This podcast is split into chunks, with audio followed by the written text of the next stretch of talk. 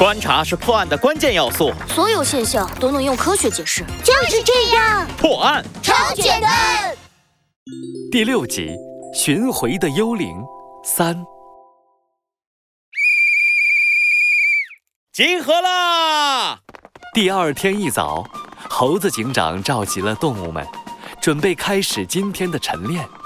不过，在精神满满的动物中，有三个家伙显得有些异样。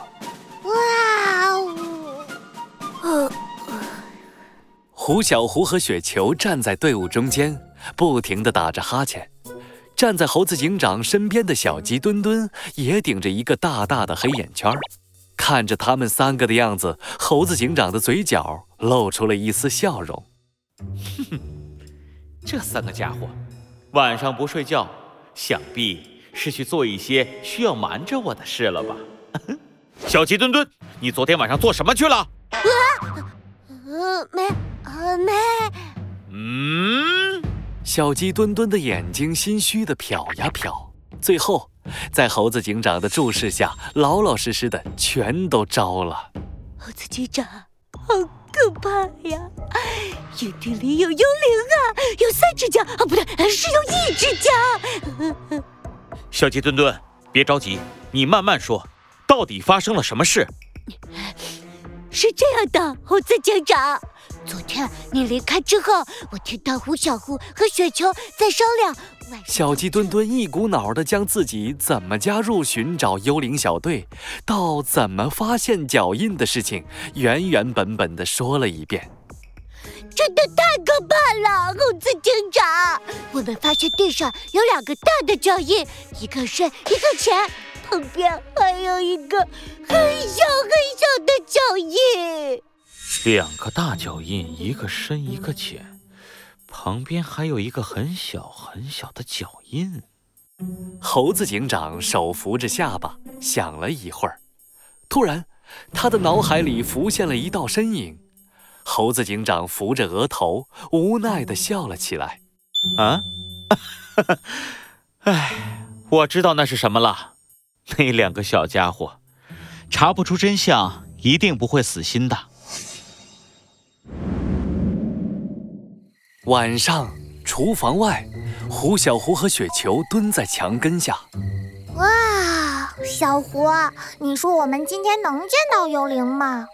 雪球打了个哈欠，无精打采地说今天不行就明天，明天不行就后天。：“胡小胡推了推眼镜，冷静地分析。我们今天提前一个小时蹲守，一定能等到他的。根据我的推测，再过大约十分钟左右，幽灵就会出现。嗯，十分钟之前你也是这么说的。突然，他们的身后传来了啪嗒、啪嗒、嘟、啪嗒、啪嗒、嘟的声音。啊来了，雪球的毛一下子全炸了，它飞快地从地上窜了起来，朝背后踢了一脚，啊哒！结果被轻松地接住了。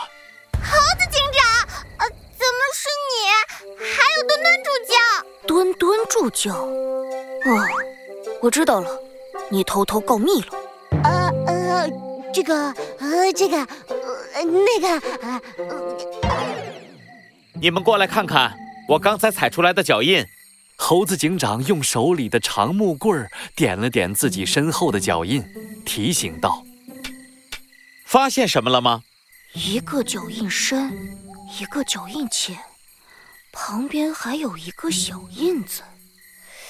这和幽灵踩出来的脚印很像。：“胡小胡这才注意到，猴子警长手里还握着一根木棍。啊我懂了，也就是说，幽灵才不是什么长了三条腿的怪物，而是手里拿着一根拐杖。没错。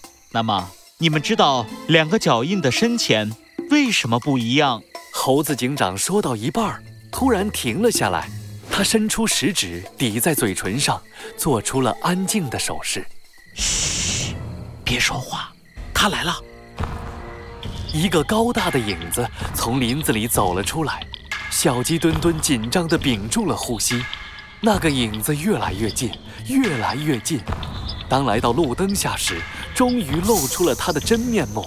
他长大，嗯嗯小鸡墩墩差点喊了出来，猴子警长立刻捂住了他的嘴巴，直到那个拄着拐杖的影子从他们身边经过，又缓缓地远去。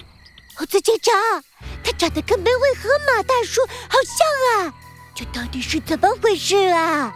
胡小胡、雪球和小鸡墩墩全都眼巴巴地望着猴子警长。刚才的河马就是门卫河马大叔的爸爸。警察学校培训基地以前的门卫，为了救一只小动物，伤到了一条腿。后来，他的儿子代替他成为了门卫，也就是现在的门卫河马。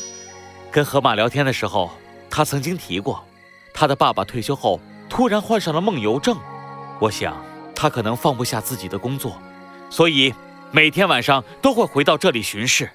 原来脚印的深浅不一样，是因为河马爷爷的一只腿受伤了，不能用力踩下去啊。所以，猴子警长，你在听我说脚印一深一浅，旁边还有一个小印子的时候，就猜到了幽灵是谁了吗？